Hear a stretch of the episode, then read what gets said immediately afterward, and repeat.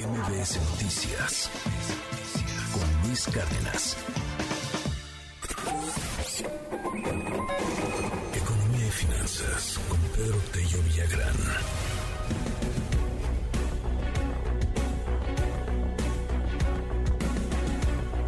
Pedro, te mando un abrazote. ¿Cómo estás? Qué gusto poderte saludar. El crédito hipotecario alcanza un nivel récord en febrero. Cuéntanos. Luis, qué gusto saludarte a ti y también a quienes nos escuchan. Muy buenos días. Déjame antes de entrar al tema del crédito muy rápidamente hacer una reflexión sobre el tema del avión. El avión presidencial se convirtió en un auténtico boomerang político, pero también económico para el presidente de la República.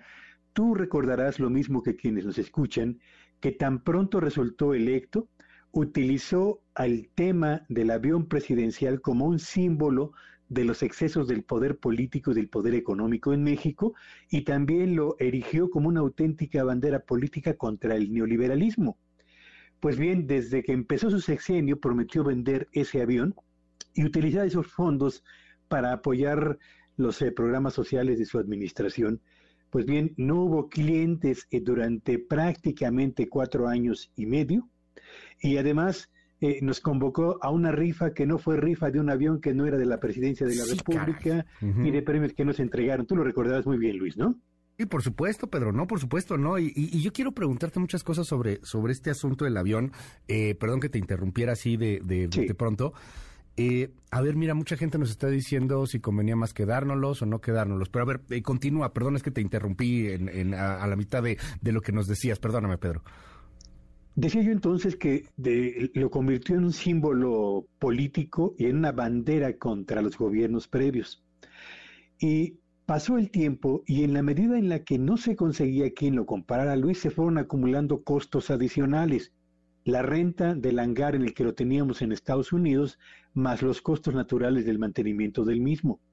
Después se trajo el avión a nuestro país y los costos de mantenimiento siguieron aumentando, a los que se agregaron, por supuesto, los costos naturales de los viajes que hacía el presidente de la República en líneas comerciales. Y hoy que finalmente se consigue la venta, que más que venta, diría yo, es un remate, una auténtica ganga del, del famoso avión presidencial, pues uno se da cuenta que estamos frente a otro ejemplo clásico de ese tipo de austeridad que le sale muy cara a un país como el nuestro, en el que los ejemplos abundan y solamente destacaría dos. Uno, el caso del avión presidencial, que de lo que nos costó y lo que finalmente recuperamos hay una diferencia enorme. Y dos, el famoso aeropuerto internacional de la Ciudad de México de Texcoco, que le costó al bolsillo de los mexicanos una cantidad significativa. Qué costoso resulta para un país, Luis, tomar decisiones políticas en lugar de atender a la más elemental lógica económica para poder decidir lo que se tiene que hacer con los bienes del sector público. Dime algo, Pedro, en sumas y restas, eh, ¿cómo eh, justificas una pérdida así. Yo, yo lo ponía en el ejemplo de lo que platicamos todos los días, en, en el ejemplo de la economía cotidiana. Tú compras un coche, no sé, en 500 mil pesos y tienes una emergencia, híjole, tu mamá, alguien tocó madera, pero está en el hospital, está una operación, no tienes el dinero, bueno, pues va, lo vendes, ¿no? Y a lo mejor te dan 100 mil pesos porque ese tamaño parece que es la pérdida, o sea, una pérdida brutal, ¿no? De, de lana pero eh, ¿no te convenía más quedarte el coche? ¿Por qué te conviene más quedarte con un coche? O en este caso, ¿por qué nos podía haber convenido mejor quedarnos con el avión en vez de rematarlo de esa manera? Desde luego, Luis, que eh, al cabo de los años que han transcurrido desde el anuncio de la venta del mismo y el costo acumulado de mantenimiento, etcétera, uno termina por concluir que este ha sido uno de los peores negocios de la presente administración, porque simple y sencillamente se lanzó a la venta el avión en momentos en los que la economía mundial no había llegado todavía a la pandemia, 2019, y en momentos en los que habría la posibilidad de haber encontrado clientes. Ahora, en el 2023, Luis Auditorio, pensar que se puede vender un avión de ese tipo cuando los gobiernos están aplicando programas de austeridad para poder salir de los problemas que tienen y las tasas de interés están disparando, pues tratar de vender un avión de esta naturaleza que además ya acumulaba prácticamente otros cuatro años de envejecimiento, pues resultaba una tarea cada vez más difícil. ¿Y, ¿Y qué fue lo que terminó por ocurrir? Bueno, pues el gobierno encontró a alguien que levantó la mano, le ofreció cualquier cosa y dijo, bueno, este, de lo caído, lo que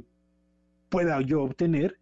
Y bueno, pues ahí está el resultado, ¿no? Vendemos un avión que nos costó mucho más de lo que estamos obteniendo sin haber aprovechado finalmente lo que pudo haber sido el uso del mismo, sin haber obtenido los recursos que se habían prometido inicialmente y endosando en una factura de costos de mantenimiento, más de renta, más de otro tipo, al presupuesto y al erario público, de recursos que pudieron haberse empleado en salud, en educación, en combate a la pobreza, en construcción de infraestructura, Luis. Nos dicen aquí, pero es que si lo quedábamos, si nos quedábamos con el avión nos iba a salir más caro porque teníamos que seguirle dando mantenimiento pero también se pudo haber aprovechado ese avión, Luis, para realizar los viajes de giras oficiales o para otras actividades, pues, ¿no? Pero haber tenido ese avión parado literalmente como lo tuvimos durante cuatro años, le costó a este país una cantidad significativa de recursos y al gobierno yo creo que eh, tener que reconocer que una bandera política y un símbolo del exceso del poder económico que, que de inmediato le endilgó a ese avión, pues significó un auténtico boomerang para la propia administración del presidente López Obrador. Tú tienes una paciencia de santo, Pedro. Por eso te quiero contar lo que nos están diciendo en el WhatsApp. O sea, vámonos así, porque a ver, están llegando una cantidad brutal de mensajes. Ustedes, bueno, ya sabes, mienten, chayotean, ¿verdad? Pero bueno, este me encantó. Los bienes son para remediar los males. No puedes vender el auto al precio que te costó, por eso lo vendimos. Pero a ver, estamos en los males, es que a mí me cuesta mucho trabajo poder decir esto porque tenemos una distribución de la riqueza pal perro, pero somos uno de los países más ricos del mundo. O sea, estamos dentro de las 20 economías más, más poderosas del planeta, si no me equivoco, Pedro. O sea, ¿de verdad necesitábamos venderlo? ¿Los bienes son para remediar los males, como dice aquí esta persona? Creo que e, esa frase ocurre y aplica cuando tenemos una auténtica emergencia personal o familiar.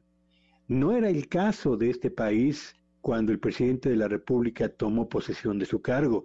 Lanzó el tema de la venta del avión como parte de la campaña de la austeridad republicana con la que arrancó su gobierno, y ese decreto que tú y quienes nos escuchan seguramente recordarán, el decreto de austeridad, donde se recortaron gastos y se recortaron servicios que disfrutaban buena parte de los servidores públicos de nivel medio hacia arriba, que me parecía a mí bastante justificable, pero donde se incluyó un avión que tenía fines que... Eh, eh, tenía una utilidad que pudo muy bien aprovecharse en lugar de convertirlo prácticamente en, en una aeronave estacionada con un costo creciente para las propias finanzas del país, cuando bien pudo haberse aprovechado para las labores para las cuales había sido adquirido, Luis. Oye, y, bueno, finalmente un, par de, preguntas más que nos están diciendo. habrá que ver, habrá que entrar al, tema de transparencia, pero como no tenemos INAI, a ver si, si nos quedamos nada más con las ganas. Eh, al final sí se finiquitó la deuda, porque a final de cuentas era como si vendieras un coche que estabas pagando todavía, ni siquiera era tuyo, ¿no? Esa es la gran interrogante, Luis, y con eso yo quería concluir esta, esta reflexión. Ahora, no sabemos si efectivamente ya éramos dueños o no del avión. Ahora no sabemos si lo que vendimos era realmente algo de nuestra propiedad o si estamos finalmente transfiriendo un bien ajeno. Eso tendrá que aclararse seguramente en el curso de los próximos días y tal como lo ofreció el presidente, el próximo lunes lo, lo harán público.